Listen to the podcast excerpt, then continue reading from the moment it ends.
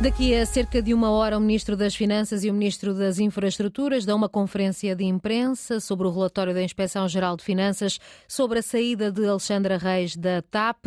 A versão provisória deste relatório apontava para fortes irregularidades no processo de saída da antiga administradora executiva. Alexandra Reis recebeu uma indenização de 500 mil euros quando deixou a companhia aérea por divergências com a administração. Na semana passada, o Presidente da República, Marcelo Rebelo de Sousa, defendeu defendia que o Ministro das Finanças deveria tirar consequências deste relatório. Marcelo Rebelo de Sousa esclareceu depois que falava de consequências jurídicas e não de consequências políticas. Vamos saber daqui a cerca de uma hora o que diz então esse relatório da Inspeção-Geral de Finanças sobre a saída de Alexandra Reis da TAP. As normas devem ser mais apertadas para os lares privados, não são suficientes as visitas da Segurança Social uma vez por ano. Ricardo Pocinho, o presidente da Associação de Gerontologia Social, lembra que a falta de fiscalização permite esconder más práticas com os mais velhos. Estes lares, eh, ou a maioria deles, eh, têm fins lucrativos. São estruturas privadas com fins lucrativos.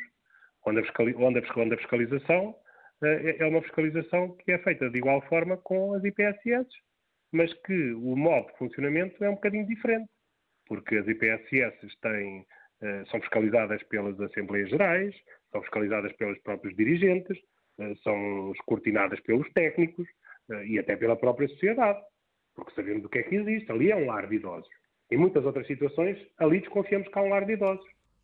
A SIC divulgou ontem relatos de maus tratos num lar do Conselho da Lourinhã, como faltas de higiene e refeições confeccionadas sem o devido cuidado. O presidente da Associação Nacional de Gerontologia Social acredita que algumas famílias desconfiam dos maus tratos a idosos, mas não têm uma alternativa melhor. O que acontece nestes lares? Acontece, muitas das vezes, com o conhecimento, diria não da totalidade, mas com alguma desconfiança das famílias, mas que não têm nenhuma solução para o, para o problema não tem, não tem onde colocar os pais, não tem como retirar os pais de um determinado sítio para colocar noutro, porque esse sítio não existe. Por outro lado, o Estado, por muito que fiscalize, muitas das vezes fiscaliza apenas por denúncia. É preciso perceber que as visitas de acompanhamento da Segurança Social às instituições, muito, e muitas instituições ocorrem uma vez apenas por ano. Também ouvido pela Antena 1 o presidente da Confederação Nacional das Instituições de Solidariedade Social, o padre Lino Maia, acredita que há quem aproveite para lucrar com a falta de lares de idosos, pondo em risco a saúde dos utentes, por isso pede mais fiscalização. É importante que haja um acompanhamento maior por parte da Segurança Social. Aos lares das IPS há um grande acompanhamento eh, aos lares privados, e muitos dos quais são clandestinos, eh, por alguma razão o são. É, é, importante que haja, de facto, um acompanhamento. Claro que isto põe-nos também outra questão, é que não há lares suficientes para as necessidades. E, portanto, isto favorece algum oportunismo, alguma ânsia de, de lucro, de, de ganho, e é evidente que eh, assim eh, os idosos não são convenientemente respeitados e é importante que sejam. É o tema que vamos retomar já daqui a pouco, por volta das 5h20 na Antena 1.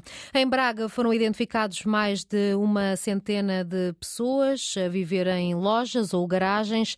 Estas situações têm-se verificado no último mês e meio. Há pessoas, Alexandra Madeira, que pagam 200 euros por uma cama. Não é uma situação nova, mas talvez com mais casos agora do que no passado. É a ideia do Presidente da Câmara de Braga, que considera que as pessoas hoje estão mais atentas e reportam o que lhes parece estranho. Ricardo Rio ilustra alguns dos casos. Estariam a pagar 200 euros por uma cama, na verdade uma cama, num, num, espaço comercial, com uma casa de banho partilhada para todas as pessoas. E os pagamentos não têm a ver com locais com propósito de habitação? Garagens, espaços comerciais, um, sótãos, em alguns casos, uh, e que vinham sendo aproveitados de uma forma abusiva, não só enquanto tal, mas até pela, pela quantidade de pessoas que cada um deles estava a alojar, que eh, foram sendo sinalizados e que foram sendo alvo de intervenções diversas por parte dos nossos serviços de fiscalização. Ricardo Rio dá conta das medidas da Câmara. Não há até ao momento ações judiciais contra proprietários de imóveis, mas a autarquia reporta as situações detectadas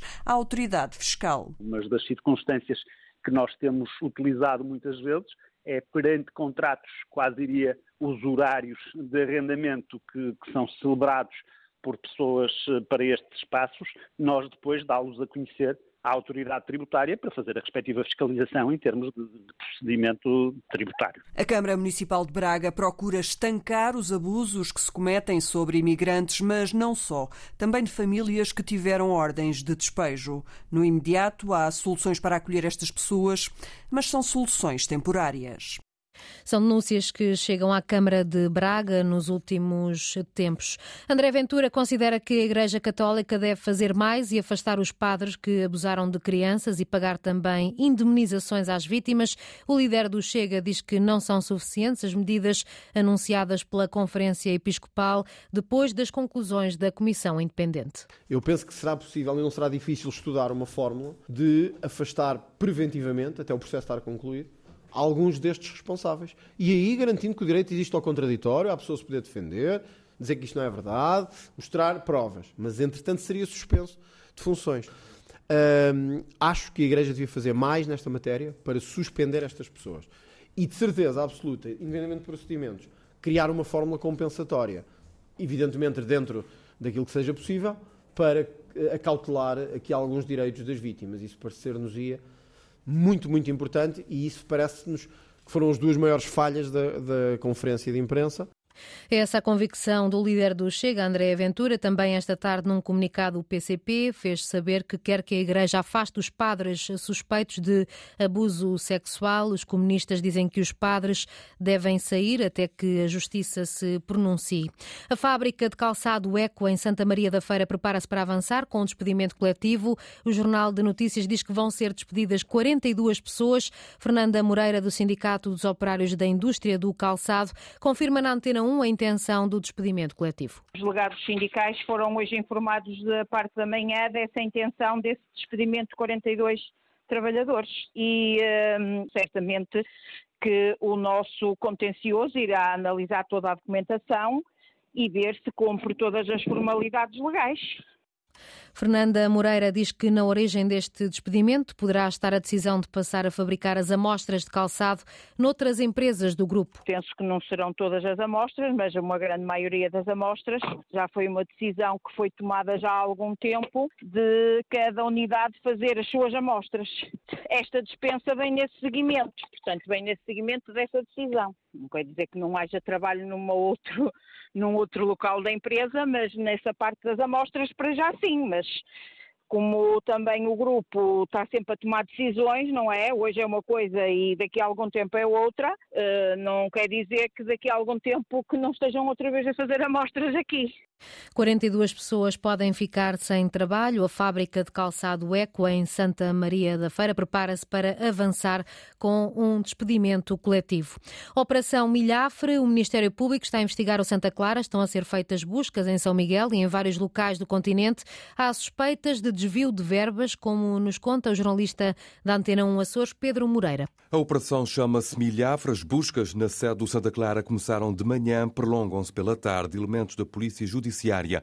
Estão em várias zonas do país a recolher documentos. Ponta Delgada, Vila Nova de Famalicão, Moibenta da Beira, Espinho, Lisboa e Funchal. As buscas decorrem em residências, escritórios de advogados e também em três empresas açorianas. Em causa estão fluxos financeiros a crédito e a débito entre as contas da Sociedade Esportiva Açoriana, com as de várias empresas e destas com contas bancárias sediadas em paraísos fiscais sem que haja justificação da origem e do destino desses valores. Os hipotéticos crimes terão ocorrido num período entre 2019 e 2021 numa altura em que as administrações dos encarnados de Ponta Delgada eram lideradas por Rui Cordeiro e Ismael Uzun, ou seja, as duas últimas administrações, em causa o possível desvio de dinheiro para contas de empresas que tinham como sócios ex-dirigentes da SAD e do clube.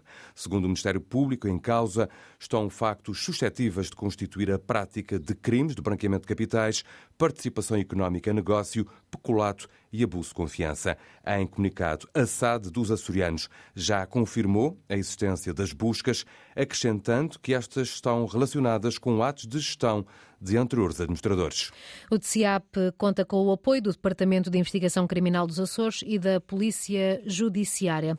O Ministro dos Negócios Estrangeiros espera o melhor da visita de Lula da Silva a Portugal, depois de ter dito que o Presidente do Brasil iria fazer uma intervenção no Parlamento no 25 de Abril. João Gomes Cravinho quis colocar um ponto final na polémica, esperando apenas que seja um sucesso a vinda de Lula da Silva a Lisboa. O Parlamento é soberano em relação a matérias que se passam no Parlamento e, portanto, a visita do Presidente Lula da Silva será eh, seguramente uma visita eh, com muito sucesso, ou que seja na parte que toca eh, à, à cimeira propriamente, seja na parte que diz respeito à visita de Estado e a evocação do 25 de Abril na Assembleia da República também será um sucesso.